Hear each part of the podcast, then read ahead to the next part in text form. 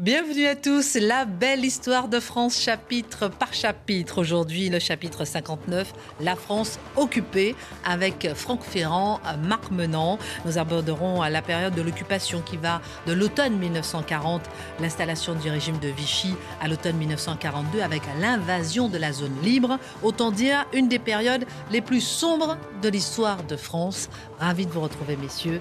Marc Menant, bonjour. Ravi de vous revoir. Nous ne pouvons qu'être rayonnants à vos côtés.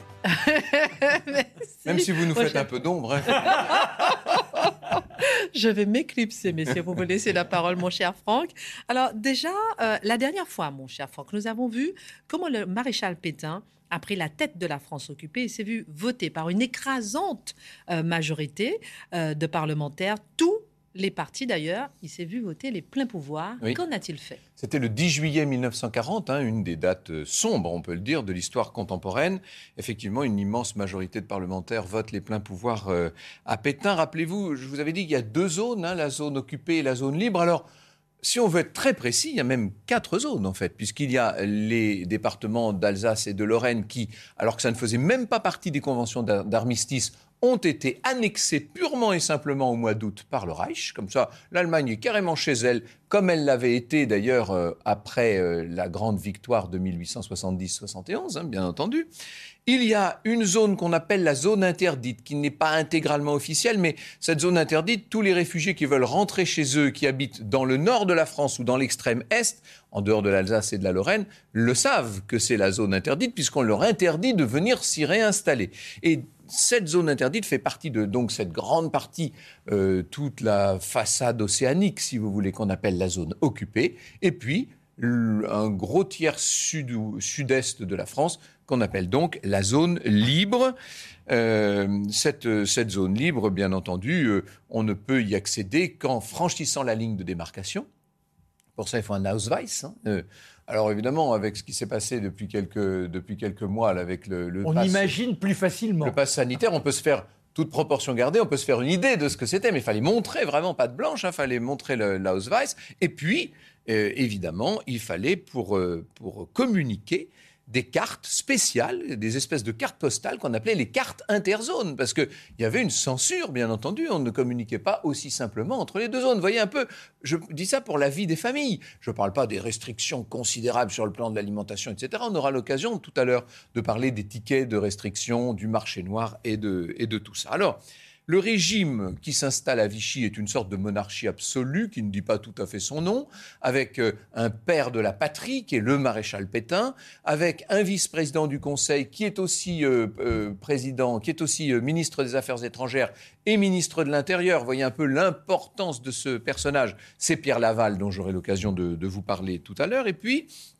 on peut dire aussi euh, qu'il euh, y a tout autour de, ces gens-là euh, un gouvernement qui va, et Marc va nous raconter ça dans un instant, qui va essayer de mettre en place ce qu'on appelle la révolution nationale. Vous allez voir de quoi, il s'agit. Alors tout de suite, on a fait la chasse aux communistes, aux francs-maçons, aux juifs. Pas oublier les lois anti-juives qui commencent dès le 3 octobre 1940.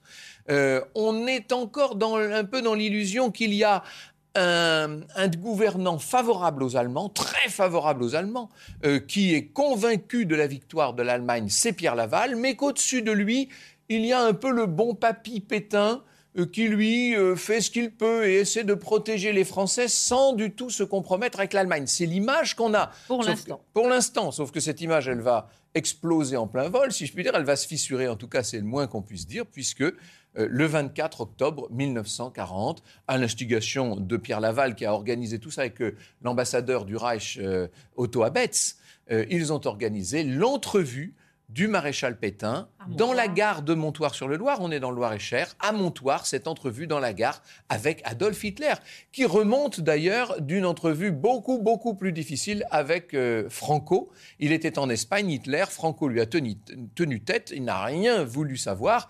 Et quand Hitler est reparti, il était furieux le moins qu'on puisse dire, c'est qu'avec Pétain, ça se passe mieux. la fameuse puisque poignée de main. bah, la terrible poignée de main de Montoire, voilà, vous l'avez là, hein, évidemment, euh, sous, sous les yeux, cette terrible poignée de main, qui est terrible à tout point de vue, puisque euh, on n'oubliait pas l'immense prestige qu'avait le maréchal Pétain, c'était le héros de Verdun, etc.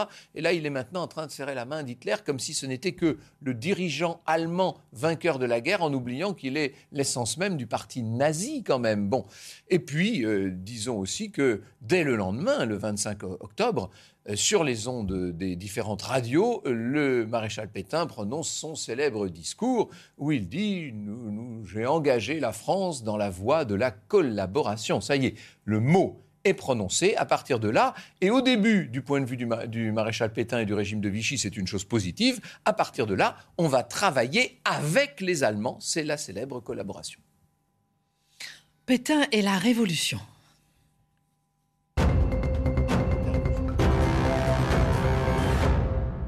Oui, Pétain la Révolution nationale, pour être plus euh, précise. Alors, pour asseoir ses C'est c'est pouvoirs... exactement le contraire de la Révolution, en fait. Oui, oui, complètement. en fait, sur Il faut ma faire fiche, attention aux euh, termes en politique, en fait. Sur ma fiche, pour en faire court, on a marqué révolution tout court, mais c'est vrai que c'est très important, effectivement, le terme national. Alors, pour asseoir ses pouvoirs et sa crédibilité, il va mettre en place une grande propagande et vantera les mérites de la révolution nationale. Mais justement, mon cher Marc, qu'est-ce qu'on entend par là? Alors, je vais, je vais vous en parler. Voyons comment il vit déjà. Il est parti de Bordeaux, cheminé de vi- ville de cure en ville de cure, et s'est présenté à Vichy le 1er juillet.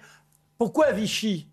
On aurait pu estimer qu'il aille plus au sud, sauf que les villes de cure sont des villes où les touristes ne sont pas trop nombreux à cette période-là. Et puis on peut les éviter, on peut les évacuer facilement. Donc on réquisitionne en particulier l'hôtel du parc. Et tous les grands hôtels. C'est-à-dire que Vichy est une des villes de France qui a le plus grand nombre d'hôtels et qui a le, le central téléphonique le plus moderne d'Europe, ce qui compte beaucoup, bien sûr. hein. Et, et alors pour autant, quand les députés arrivent les premières nuits, on les voit dans des dortoirs dormir sur le foin parce que tout n'a pas été installé. En revanche, lui, il est chambre 35 au troisième étage de cet hôtel du parc. Laval, lui, sera au premier étage, chambre 5. Alors, c'est un homme qui a été habitué à la vie de garnison. Vous savez que sa carrière, n'est pas flambante jusqu'en 1914.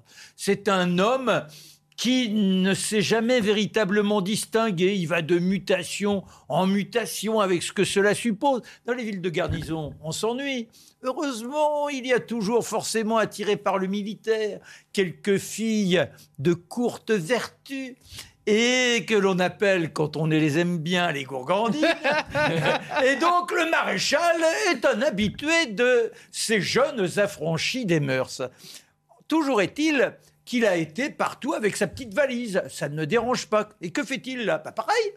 Avec son chauffeur dans l'auto, il avait sa valise. Et sa valise, il l'a glissée sous son lit. Il a la petite salle de bain. Ce n'est pas le palace, mais enfin bon, de quoi se sentir presque dans une situation de grand luxe et de confort.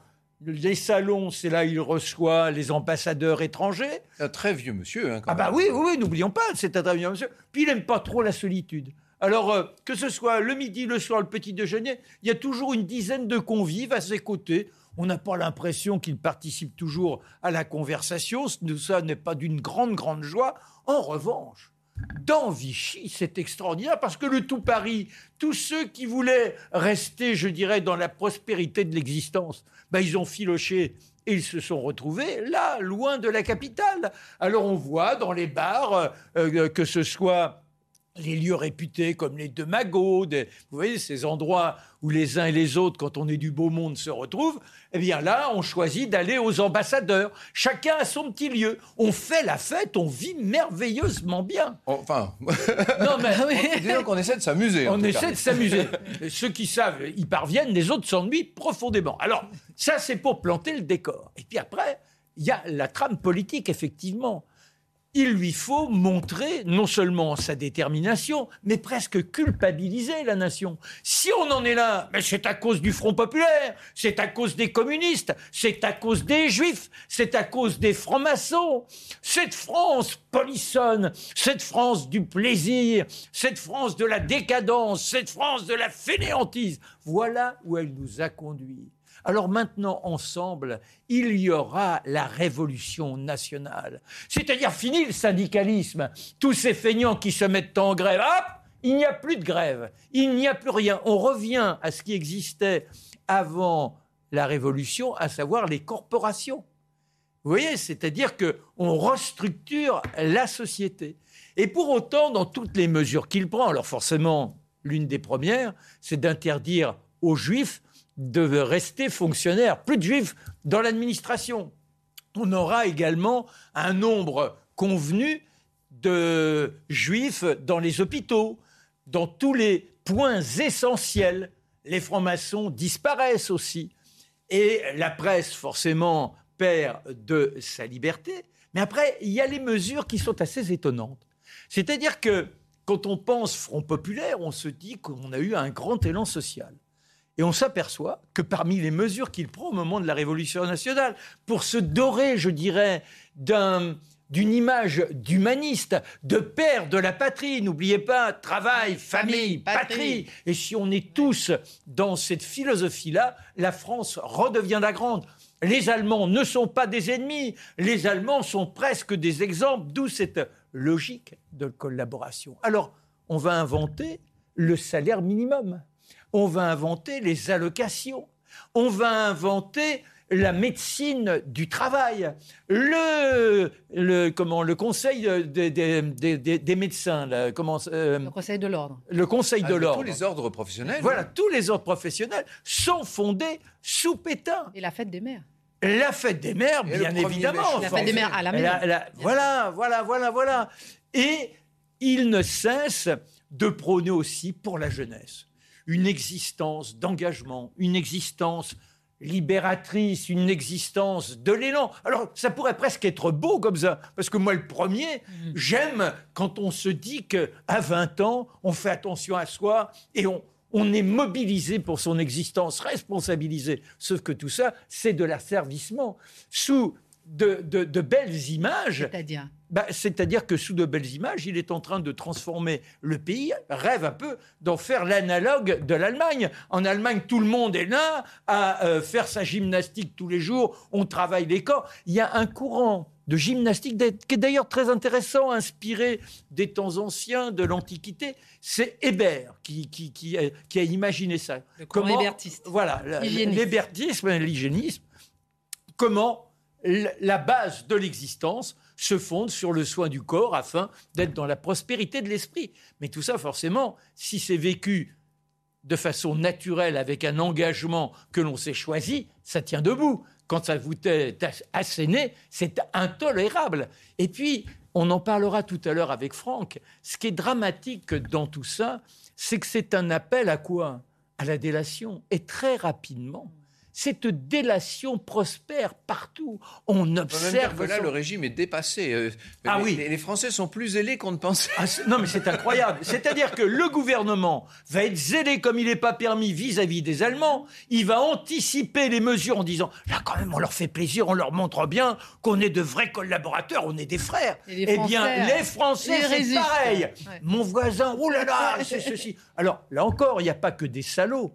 Mais la majorité se laisse aller, je dirais, à cette facilité pour tenter de sauver ce qu'ils croient encore sauvable. Mais non, c'est ce que j'allais dire, j'insiste là-dessus. Il y a aussi ceux qui sont là et qui, au contraire, se montrent d'une générosité formidable et qui prennent les risques de cette générosité. On peut dire, pour simplifier ça, mais on a beaucoup eu l'occasion de parler de ça et c'est même devenu un peu un pont aux ânes, mais on peut dire qu'il y a une petite minorité de collaborateurs, vraiment, qui sont des gens... Ah oui, ça c'est autre chose.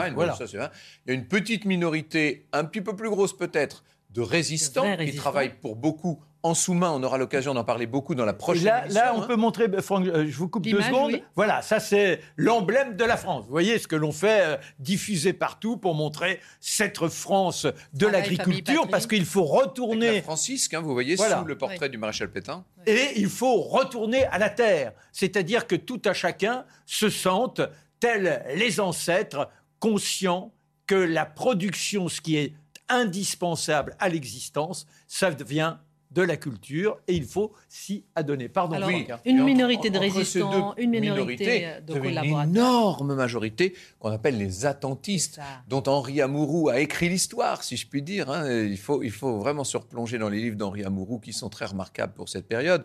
Et on se rend compte qu'il y a énormément de Français, une très grande majorité, qui ne sont ni euh, collabos, ni résistants, qui sont entre les deux, qui attendent, qui, vont, qui ne savent plus trop quoi penser, et qui, pour beaucoup d'entre eux, sont néanmoins pétainistes. Attention, pétainistes, aujourd'hui, on croit que ça veut dire euh, pro-nazi. Non. Ils- en tout cas, ils croient dans de la la victoire. Le héros voilà, de guerre. il croit dans la figure de ce vieux monsieur pour essayer de sauver ce qui peut l'être d'une France complètement meurtrie. Voilà un peu comment ils vivent les choses. Ça va même plus loin que ça. Vous avez des familles où les grands-parents qui ont vécu 14, ils ont la photo du maréchal Pétain. L'homme de la victoire, il est là, c'est tout juste euh, s'il n'est pas à côté du Christ. Et puis vous avez les fils qui sont, eux, dans la résistance. Et euh, qui, quand ils rentrent, ne disent pas tout à fait ce qu'ils, euh, quelles sont leurs activités pour bouter l'allemand et lui être nuisible. Mais à côté de ça, il y a ces petites c'est lâcheté du quotidien. Comment être au mieux? C'est-à-dire que euh, bah, on salue les Allemands, la, petite cohorte que l'on croise. On, se montre bien discipliné. Il faut lire, ce sera mon livre de référence aujourd'hui, Maurice Garçon. Et quand on est confronté, ce qui était l'un des grands avocats qui reste à Paris et qui tente, en étant toujours dans sa profession, de maintenir une idée de justice. Et il voit comment tout s'effrite au quotidien. Et ces éléments qui font que l'homme se dégrade quand il est confronté aux rigueurs du temps pour être dans l'euphémisme. Et là, tout n'est pas spécialement reluisant et, euh, je dirais, beau à raconter. Et pardon, mais euh, quitte à remonter un peu à Montoire, mais qu'est-ce qui a fait, euh, pardon pour cette question de Béotienne, que le maréchal Pétain a justement changé à ce point-là dans le regard des Français? Pourquoi est-ce qu'il a collaboré Je ne réellement pense pas que l'entrevue de Montoire ait, chan- ait- ait changé vraiment l'image que les Français avaient du maréchal Pétain. Il va falloir attendre beaucoup plus longtemps. Hmm. Euh, C'est à partir de l'invasion de la zone libre en novembre 42 et surtout à partir de- du, STO, le service du travail obligatoire dont on parlera la fois prochaine. Et qui là, ça veut dire que dans les familles, on prend les gamins pour les Ouais. envoyer travailler en Allemagne. Alors là, ça plaît plus aux gens. Mais pendant longtemps, et en tout cas pendant toute l'année 41, l'image du maréchal Pétain, il faut avoir l'honnêteté de le dire, est plutôt une bonne, et même, disons-le, une très bonne image. Et même, et même à l'étranger, Roosevelt ne jure que par Oui, Pétain. oui. C'est-à-dire qu'il y a une sorte de confusion. Et d'ailleurs, euh, dans ce journal de Maurice Garçon, qui n'écrit pas pour la postérité, c'est sa, sa petite confession, euh, comme si c'était libératoire. Vous savez, ces catharsis qui vous permettent euh, d'oublier les angoisses. Eh bien, il dit on, on attend le moment où le général, le maréchal Pétain, va jouer le double. Personne ne dit son nom à l'époque, on Voilà. maréchal. Voilà. Va jouer, se révéler son double jeu. Il a fait semblant de, de traiter avec les Allemands, mais en réalité, c'est d'ailleurs dans l'idée de Churchill aussi et de De Gaulle, c'est d'utiliser, en particulier, c'est une obsession de chez ça. Churchill, d'utiliser l'empire, en particulier africain, pour pouvoir se revigorer et repartir. Et Roosevelt pense que Pétain est dans cette optique. Encore un livre à ce propos, on pourrait vous citer tellement de livres. Là. Ah oui. que c'est un sujet sur lequel la bibliographie est gigantesque. Commencé par Paxton, bien sûr, qui a complètement changé le regard qu'avaient les Français Oh. sur Vichy, hein, au milieu des années 70. Mais là, le livre, il est beaucoup plus récent, de Pierre Abramovici. Il parle des relations diplomatiques entre Vichy et Londres. Parce qu'on voit toujours Churchill comme le soutien de la France libre et du général de Gaulle, ce qui est incontestable. Mais n'oubliez pas que la Grande-Bretagne reste la Grande-Bretagne, qu'elle a des, des fers euh, sur tous les feux, si je puis dire, et qu'il y a une activité diplomatique intense entre Londres et Vichy, ce qu'on a eu tendance ensuite à oublier. hein. Et là, dans quelques instants, on va euh, euh, évoquer le débarquement en Afrique du Nord. Et on va faire jaillir un personnage qui est complètement oublié, mais qui joue un rôle essentiel et qui est le véritable concurrent, je dirais, du général de Gaulle. C'est le général Giraud. Et le général Giraud, bah, vous allez voir On comment. en parlera aussi la Voilà. prochaine fois. oui. Mais les Américains ne pensent qu'à Giraud, pensent un tout petit peu à Pétain, mais ne veulent surtout pas de De Gaulle, qui pour eux est un apprenti dictateur. C'est ce que Mm. dit carrément Roosevelt. Et dans la deuxième partie, je vais vraiment vous poser la question de comment les Français ont vécu hein, sous l'occupation. On en parlera dans un instant. Mais euh, euh, juste euh, une réaction avec vous, mon cher Franck. Vous n'avez plus ma confiance.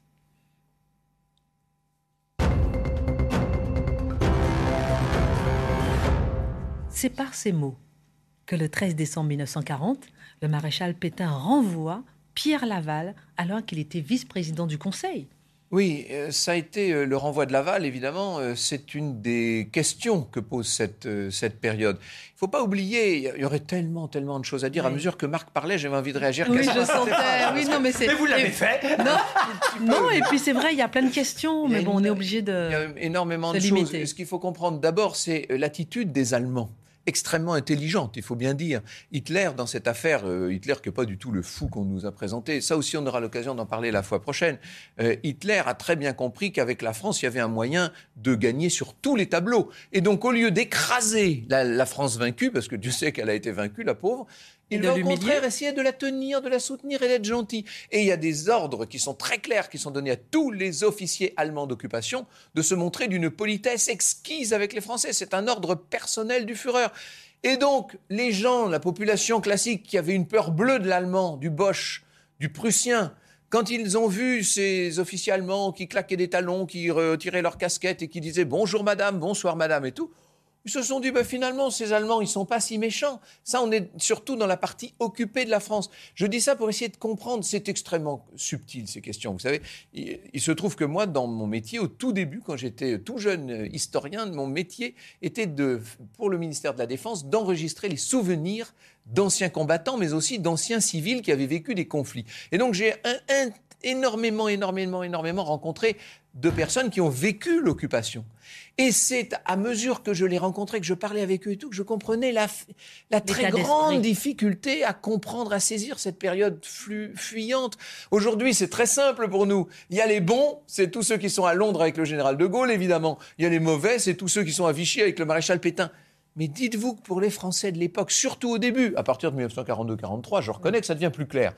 Mais non, les déjà, débuts... déjà, il y a les Gestapo, voilà, voilà. il y a ces forces de répression qui déferlent. Voilà. Et là, là, on n'est plus avec le gars qui salue Exactement. et qui, oh, qu'il est beau garçon. Là, on, on, voit les monstres. Voilà. Et c'est vrai que les SS, la Gestapo, ont joué un rôle considérable pour la prise de conscience des Français. Mais pendant longtemps, enfin au tout début en tout cas, les premiers mois de la guerre, tout ça est extrêmement dur. Alors revenons à votre question, pardon. Hein, non, c'est passionnant tout ça. Il faudrait parler. En, en quoi de... c'est important ce renvoi de Pierre Laval qui revient Alors voilà, c'est-à-dire qu'il y a autour du maréchal Pétain un certain nombre de personnalités, notamment des gens issus de la société civile qui deviennent ministres, qui sont des gens des purs et durs, des droits, qui veulent profiter de l'occasion pour régénérer la France, pour faire une belle politique, etc. On a envie de dire. C'est la revanche de 36. C'est la revanche de 36. On a envie de dire, euh, c'est quand même pas le moment, les gars. Mais peu importe, c'est comme ça. Donc des gens comme Romier, comme Carcopino, bien sûr Baudouin, va pas tous les citer qui d'ailleurs, pour certains dans leur ministère, mènent des politiques pas inintéressantes. Regardez Carcopino, il bah, faut que je fasse très attention à ce que je dis, parce que vous avez vu que maintenant, dès qu'il est question de Vichy, tout s'enflamme très vite. Vous allez être relaxé. Mais en tout cas, pour ce qui est de Carcopino, Relax. Je de, de, de, Carcopino, euh, par exemple, c'est lui qui va euh, faire passer les lois sur les fouilles, vous savez, et sur euh, tout ce qui concerne l'archéologie. Bon, ces lois, on vit encore dessus à l'heure où je vous parle, vous voyez, donc bon, bref. Et puis, il y a ce personnage, ce Pierre Laval. Alors, Pierre Laval, 13 fois ministre, président du Conseil en 1935, où il avait d'ailleurs fait montre à l'égard de Mussolini d'une certaine bienveillance et à l'égard de, de, Franco, Franco euh, d'une mm. plus grande bienveillance encore. Personnage bizarre. Euh, au départ, il était pur et dur SFIO, il est devenu socialiste indépendant, puis il s'est rapproché de plus en plus de la droite à mesure qu'il faisait fortune et que sa belle famille faisait fortune. Enfin bref, je ne vais pas entrer dans toute l'histoire de Pierre Laval, passionnante d'ailleurs. Et finalement, ministre des colonies, ministre des Affaires étrangères, président du Conseil. Il est tout désigné pour devenir l'homme actif de ce nouveau régime de Vichy. Parce que, encore une fois, vous avez bien compris que le maréchal Pétain, faut pas prendre le maréchal Pétain pour une marionnette. Hein, il surveille tout ce qui se passe, mais c'est un, un vieux monsieur qui voit les choses de très loin. Bon.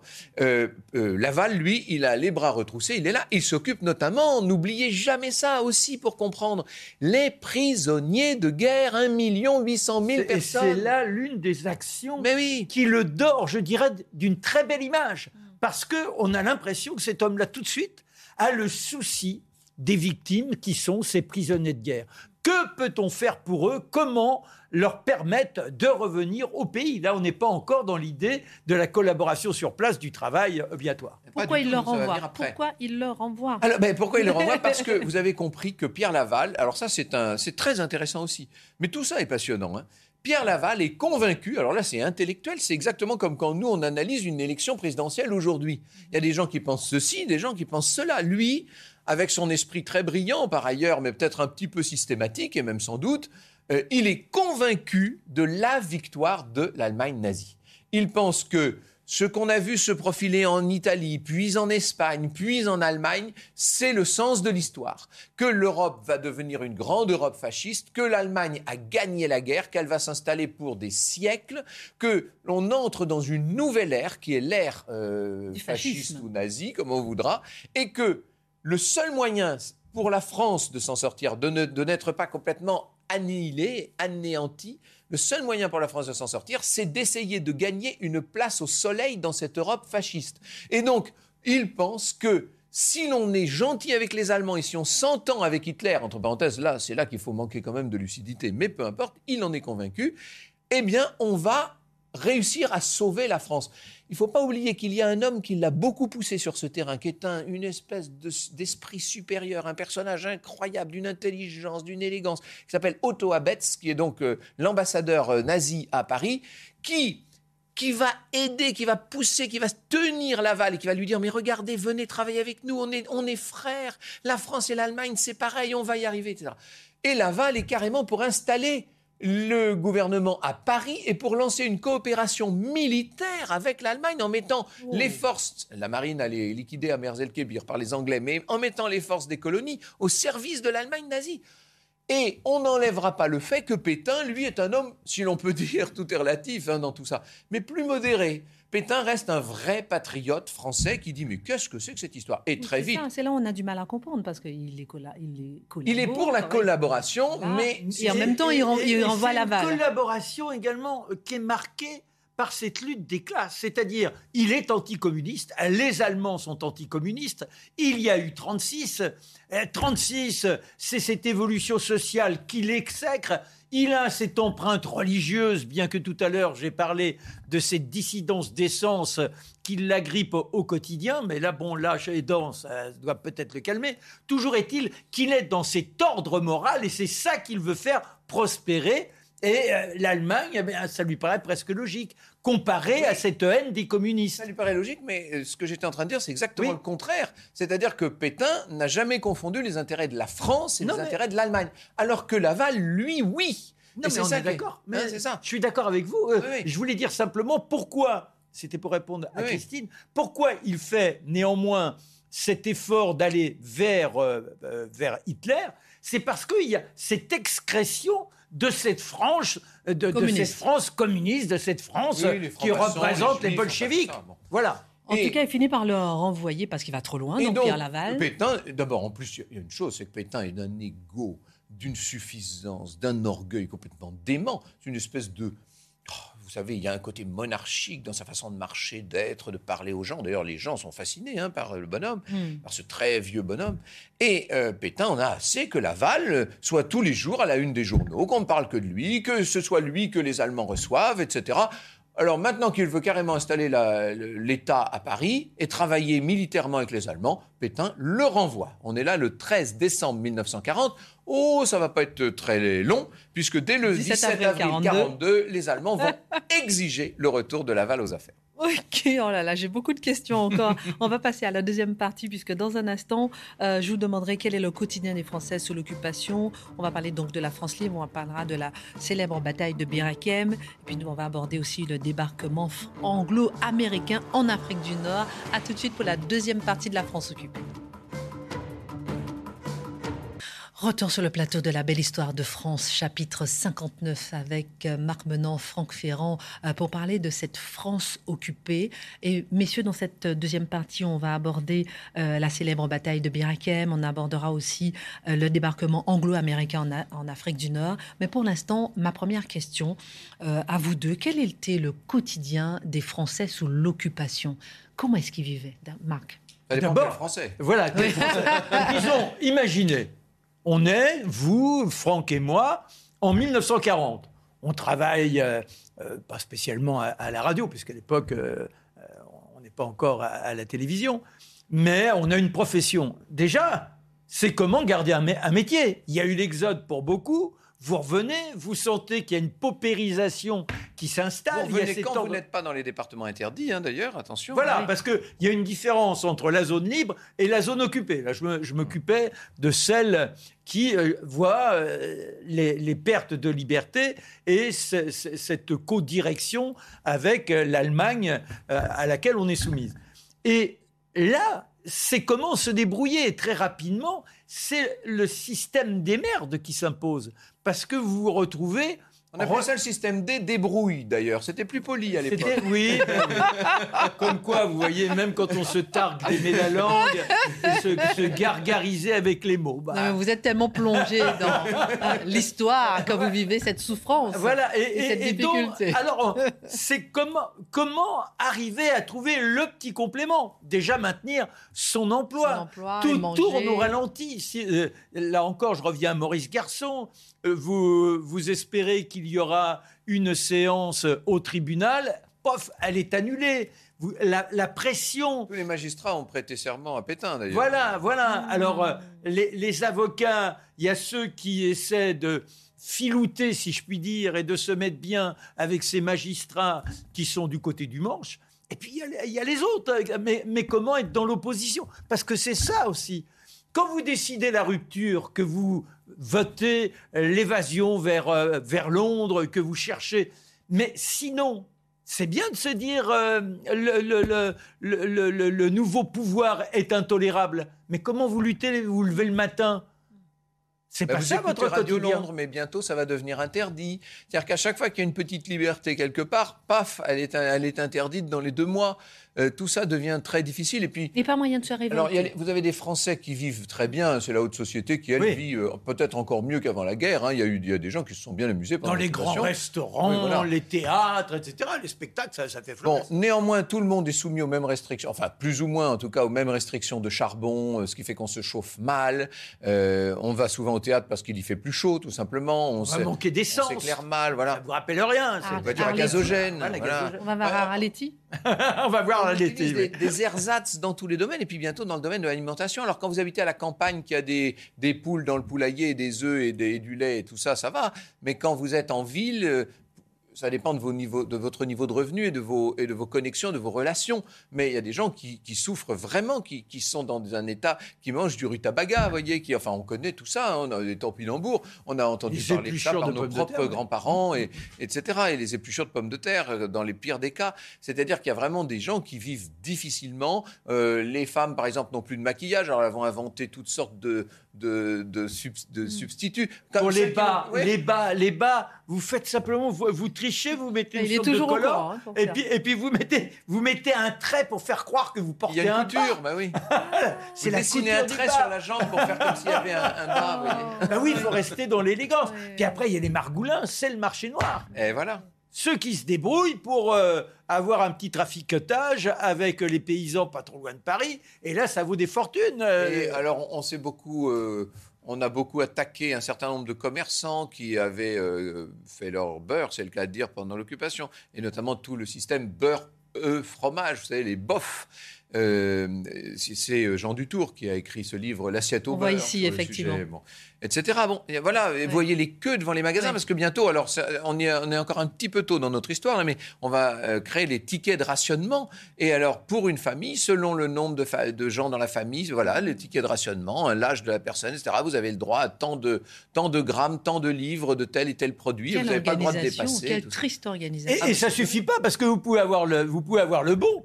Si quand vous arrivez, il n'y a a, plus de lait, il n'y a plus rien, alors il y a un trafic. Il y a un trafic des tickets. Vous imaginez, c'est-à-dire, c'est l'engrenage de l'horreur. Alors, messieurs, je, je me demande effectivement l'outre-mer dans tout ça. Allez, on passe à Ah ben, on va en parler justement. la France libre, bien. de Dakar à Brazzaville.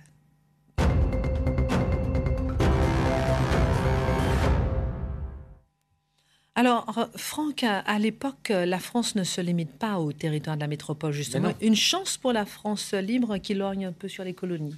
Oui, les, les colonies vont devenir très vite le- l'enjeu de cette affaire. Ah oui? Vous vous rappelez le, le point de vue de Georges Mandel, on en avait parlé la dernière fois, ou même d'ailleurs un, un peu de, de Paul Reynaud, dans, Mhm. dans une moindre mesure, qui considérait que quand on disait la France, il fallait pas parler seulement de la France, euh, la métropole euh, française, mais, mais mais- l'Hexagone, mais il fallait parler également de toutes ces immenses colonies. Il ne faut pas oublier l'immense empire colonial français à l'époque, même s'il a un peu de plomb dans l'aile, mais n'entrons pas encore dans, ce, dans, dans cela. La décolonisation, elle interviendra après la guerre, pour l'essentiel. Donc, euh, là, actuellement, on a toutes ces colonies. Quoi en faire? Le général de Gaulle, à Londres, l'a dit tout de suite que si la guerre était, si la bataille était perdue sur le sur la Continent. en métropole, eh, la guerre pouvait être gagnée dans l'empire. Et c'est ce qu'il va essayer de faire avec les Anglais, notamment cette affaire de euh, Dakar. Alors ça, c'est assez dur. On est euh, les 23, 24 et 25 septembre 1940. Le général de Gaulle euh, va se présenter devant, va se présenter devant Dakar. Il veut obtenir de Pierre Boisson, qui est le gouverneur de- du Sénégal, un ralliement. Sauf que Pierre Boisson va faire bombarder les bâtiments, les trois bâtiments de la France libre et les navires, destroyers, cuirassiers. euh, Il y a même un porte-avions britannique qui sont avec le général de Gaulle et qui n'arrivent pas du tout à, à- qui n'arrivent pas à, À gagner. à, entrer euh, au, au Sénégal. hein. Ça a été, euh, ça a été une, une- une opération terrible. Il faut vous dire quand même que avant cela, en août 40, ça c'est très important de le comprendre. J'ai eu l'honneur, il y a euh, là quelques, quelques mois, de me, de me rendre euh, à, Brazzaville pour le pour l'anniversaire, le 80e anniversaire du discours de, Brazzaville. Et ça, c'est un- une chose importante. Il ne faut pas oublier qu'en août 40, le général de Gaulle a été rejoint, la France libre à Londres a été rejointe par l'Afrique équatoriale française, l'AEF, sous la direction, je vais dire, Félix Eboué. c'est le personnage ah oui, préféré de personnage extraordinaire. Non, non, parce qu'il y a des gens d'envergure comme ça. Sans Félix Eboué, malheureusement, le général de Gaulle n'aurait pas eu l'ancrage indispensable et jamais, eh bien, nous n'aurions pu émerger comme on a pu y parvenir. C'est un, c'est un homme Il exceptionnel. faudrait citer le général de l'Armina, Bien etc. sûr, hein, bien bien sûr. Tous ces gens qui ont permis à l'Afrique équatoriale française de rejoindre la France libre. De Gaulle se dit. Si nous avons l'Afrique équatoriale, il nous faut maintenant l'Afrique occidentale, encore plus puissante, encore plus riche. Et là, on aura tout le- la moitié du continent africain. Euh, euh, une France libre dont le territoire peut s'appuyer sur la moitié du continent africain, enfin la moitié, j'exagère un peu, mais un gros quart, disons, du, du continent africain et le plus actif, ça peut être, ça peut tout changer. Et avec des forces mobilisables. Voilà. car les gens, les autochtones, peuvent être appelés à rejoindre ces troupes qui reprendraient, je dirais, les éléments dont on dispose encore. Malheureusement, la flotte, elle a disparu. Mais Et- néanmoins... et justement, voilà. la flotte a disparu, c'est tout le problème, parce que Pierre Boisson, qui est le gouverneur, a été mais marqué au fer rouge par Merzel-Kébir. Vous savez, euh, que lorsque les Anglais sont venus bombarder la flotte française à Merzel-Kébir pour l'empêcher euh, d'être euh, un jour euh, la proie de l'Allemagne. Donc, les Anglais s'y sont quand même pris d'une façon très brutale. Churchill, dans cette affaire, n'a pas fait dans la dentelle. Il a carrément bombardé les navires anglais. Il a tué 1300 marins français, etc. Navires français, je veux dire, il a tué. Bon. Et donc, Pierre Boisson fait partie de ceux, ils sont très très nombreux parmi les hauts fonctionnaires qui, obéissent au régime de Vichy, il fait, partie de ceux qui ont été marqués par Merzel-Kébir. Il n'est pas question pour lui de remettre les clés de l'Afrique occidentale aux Anglais, parce qu'il pense qu'à travers le général de Gaulle, il va les remettre aux Anglais, ce qui, entre nous soit dit, n'est pas entièrement faux. Euh, il va donc euh, renvoyer le euh, capitaine Georges Thierry d'Argentlieu, qui était venu en, en bons offices, si je puis dire, et c'est comme ça que De Gaulle décide d'arriver avec ses propres bâtiments et avec sa flotte anglaise devant Dakar pour obtenir la réduction de Boisson. Ça va durer trois jours. De Gaulle est là sur ce navire. C'est un moment terrible, ça. C'est passionnant, là encore. De Gaulle est là. Il se dit, mais c'est pas possible. Je ne vais pas pouvoir récupérer Dakar. Eh bien, non. Il ne va pas pouvoir récupérer Dakar. Il est obligé de faire demi-tour, de rembarquer. C'est une humiliation atroce, au point que certains historiens nous disent que le général de Gaulle a vraiment songé à ce moment-là à se suicider, en se disant, on n'y arrivera pas. Là, ça n'est pas possible. Mais que vous le vouliez ou non, il y a quand même Brazzaville, il y a quand même l'Afrique équatoriale. Ah, l'Afrique équatoriale, c'est pas grand-chose à côté de la grande Afrique euh, occidentale, mais c'est déjà ça. Et c'est comme ça qu'il va se retrouver à Brazzaville, le général de Gaulle, qu'il va prendre son micro le lendemain de l'entrevue de Montoire, très important, ce n'est pas un hasard, bien entendu. Hein. Donc on est en octobre 1940, hein, et qu'il va faire son grand discours. Il va parler d'un conseil de défense de l'Empire, etc. Et pendant ce séjour à Brazzaville, arrive, alors il est très soutenu par Félix Eboué, etc.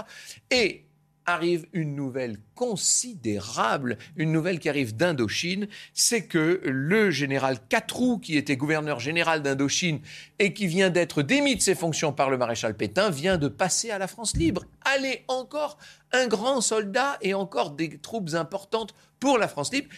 Vous comprenez ce qui est en train de se passer Et bientôt, ça va être le, cas avec le débarquement anglo-américain. De Gaulle va pouvoir s'installer carrément en Algérie. Donc là, il sera à pied d'œuvre, si je puis dire. Hein. Et le gouvernement qu'on appelle toujours de Londres va devenir en fait le gouvernement d'Alger. Ce qu'on a oublié dans la mémoire nationale. On pense toujours à De Gaulle à Londres. On oublie qu'il a passé autant de temps à Alger, en vérité. Mais il lui faudra conquérir la place. Ah oui, bien sûr. Et là, on, en, revient avec euh, Giraud. Mais, en tout cas, euh, ce qui est passionnant là, c'est que la France libre, qui n'était qu'une idée presque théorique, devient une puissance hmm. pratique ancrée sur des territoires africains. À partir de là, elle peut parler, sinon d'égal à égal, mais en tout cas, elle peut s'installer à la table des négociations pour parler avec les autres alliés. Vous comprenez? Intéressant, le rôle de l'Afrique. Maintenant, on va passer à la bataille de Birakem.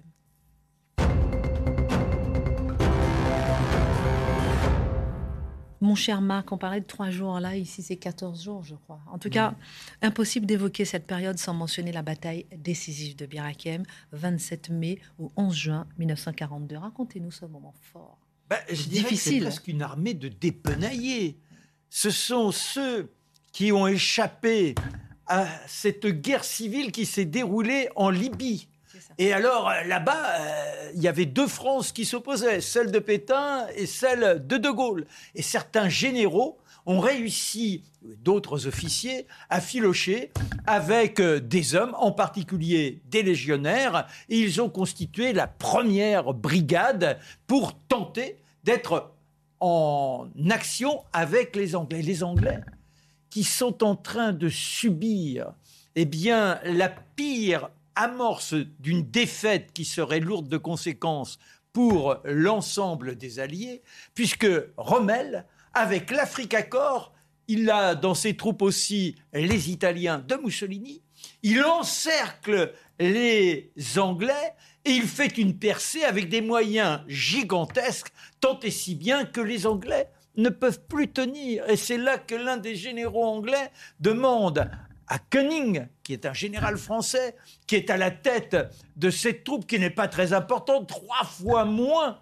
que l'Afrique Corps. Et il demande à Koenig, faites en sorte de tenir de tenir ce coin de désert, il n'y a rien. C'est-à-dire, c'est une sorte de monticule, euh, une aridité totale, c'est invivable, mais pour autant, c'est l'endroit, si on passe là, si on cède, tout est foutu les Koenig dit à ces gars écoutez, on va faire comme en 14. Il faut vous en faire des trous, vous, vous mettre là dans la terre, mais la terre, c'est des rochers, alors avec des pics, avec des pieux, avec n'importe quoi, on fort, on se débrouille. Face à eux, il y a des marées de chars, les Stukas qui viennent, qui descendent. Pendant 15 jours, ce sera infernal. Et ces hommes-là, jamais, jamais ne cèdent quoi que ce soit la nuit, eh bien, ils s'infiltrent, ils vont poser des mines, rendre impossible la trajectoire des chars. Et bien postés dans leurs trous de rats, ils sont là, ils visent à coup sûr. Et on voit ces flambants engins qui deviennent des carcasses. Et pour autant, l'insolence de Rommel, c'est de se dire, mais c'est pas possible, on va les écraser, on va les écraser, on va les écraser. Et un matin, il fait en sorte d'envoyer un courrier écrit de sa main en disant Maintenant rendez-vous, le sang a assez coulé, il faut que nous cessions tout cela. Et on lui répond à coup de canon, ce peu de matériel dont on dispose, un matériel qui a été récupéré ici et là. Ils seront prodigieux, il manque d'eau, il manque de vivres, il manque de tout, des mouches par milliers qui sont là, qui tournent au-dessus des blessés. Et ils vont ensuite réussir à s'enfuir en pleine nuit alors que Rommel était désespéré de la ruade de la veille. Il avait dit c'est demain qu'enfin on va les écraser. Sauf que quand il se lancera avec ses hommes que le brouillard matinal du désert se lèvera il n'y a plus personne. Les rescapés français qui sont constitués avant tout de deux tiers de soldats de la France composée, c'est-à-dire que vous avez là des Malgaches, vous avez là des Africains, vous avez là des Marocains, vous avez là des Algériens, deux tiers, et ces légionnaires formidables, ils ont réussi à passer. Un de ceux qui s'est distingué pour les aider au commandement, il s'appelle Mesmer, on le retrouvera un jour Premier ministre de la France. Et puis le 8 novembre 1942, les troupes anglaises et américaines débarquaient en Afrique du Nord sous le, le commandement de euh, Eisenhower. Si je ne m'abuse, il me reste une minute. Abusez-vous vite. Alors, Allez, on, on va aller, on va aller très vite, rapidement, malheureusement. En plus, c'est un événement d'une importance capitale. À partir du moment où les Anglo-Américains prennent possession, ça va aller relativement vite, hein, cette, euh, cette, euh, ce débarquement euh, de, novembre euh, 42 en 42. Afrique du Nord, avec des forces françaises qui vont lutter contre les, contre les, en- les Alliés, hein, c'est pas négligeable. Mais il y a les forces françaises libres qui sont pas loin. On va bientôt faire la jonction. Ça va être le début d'une grande épopée. On parlera du débarquement en Sicile, on parlera de tout ça la fois Et prochaine. il y a les résistants qui, à Alger, ont constitué des groupes. Voilà, voilà. Extraordinaire. Bon, mais en attendant, ce 8 novembre 42, et euh, enfin jusqu'au 16 novembre, ça va durer 8 jours, hein, la bataille, euh, les Anglo-Américains prennent possession de l'Afrique du Nord française. Donc bientôt, le général de Gaulle sera chez lui à Alger. Ça change tout. Il y en a un qui ne se trompe pas du tout, c'est Hitler, évidemment, qui comprend que la guerre, là, est en train de basculer. Que la France enfin a la possibilité de l'emporter, enfin de, de, se- de s'en sortir. Et donc, qu'est-ce qu'il décide Immédiatement, hein, ça, a été, ra- ça a été radical, hein, dès le lendemain, il fait envahir la zone libre. Il n'y a plus en France maintenant qu'une zone occupée. Là, on se dit, le maréchal Pétain va, va surtout qu'il est vraiment euh, devenu quasi sénile, on se dit, il va lâcher le morceau, c'est terminé. Eh bien non, le gouvernement de Vichy se maintient, et là, on entre dans la deuxième phase de l'occupation, qui n'est pas la plus belle et qui fera l'objet de notre prochaine émission, évidemment. hein. Et qui s'appellera Vers la libération. Eh oui. On fait une petite fiche de révision rapidement. C'était passionnant. On a un peu pris du temps pour cette émission, mais c'était passionnant. Fiche de révision. Euh, D'abord, régime d'urgence. L'État français, euh, depuis Vichy, lance une politique active de régénération intitulée La Révolution nationale. Juifs, maçons, communistes, syndicalistes sont désignés comme mauvais français, au même titre que les politiciens de l'avant-guerre. Après une Il y a un opération. procès, hein, d'ailleurs, on a voulu juger les politiciens de l'avant-guerre, on appelle ça le procès d'Orion. Hmm. Après une opération militaire manquée à Dakar, le général de Gaulle assoit son autorité sur l'Afrique équatoriale. Et puis en novembre 1942, le débarquement des Alliés en Afrique du Nord marque le tournant de la guerre pour la France. Vos livres, Maurice Garçon, vous l'avez bien cité aujourd'hui. Euh, Voilà, c'est son, journal son 39-44. journal quotidien. C'est c'est passionnant Ah oui. parce que là, on vit vraiment ce que les 39-45, Français je le lirai. affronter. Vous l'avez bien présenté, je le lirai, vous avez donné envie. Et puis euh, Franck Ferrand, Dans un Jean genre plus Dutour. romanesque, on connaît évidemment euh, ce très beau roman de, de Jean Dutour, euh, Au, Au bon bon beurre, beurre. qui montre euh, une, autre, Oui. euh, une autre vision, en quelque sorte, de l'occupation. Ça donne vraiment envie Il y a du style ça. en plus. hein. Ah oui, c'est le moins qu'on puisse dire. Merci, messieurs. La semaine prochaine, chapitre 60, vers la libération. Merci à tous.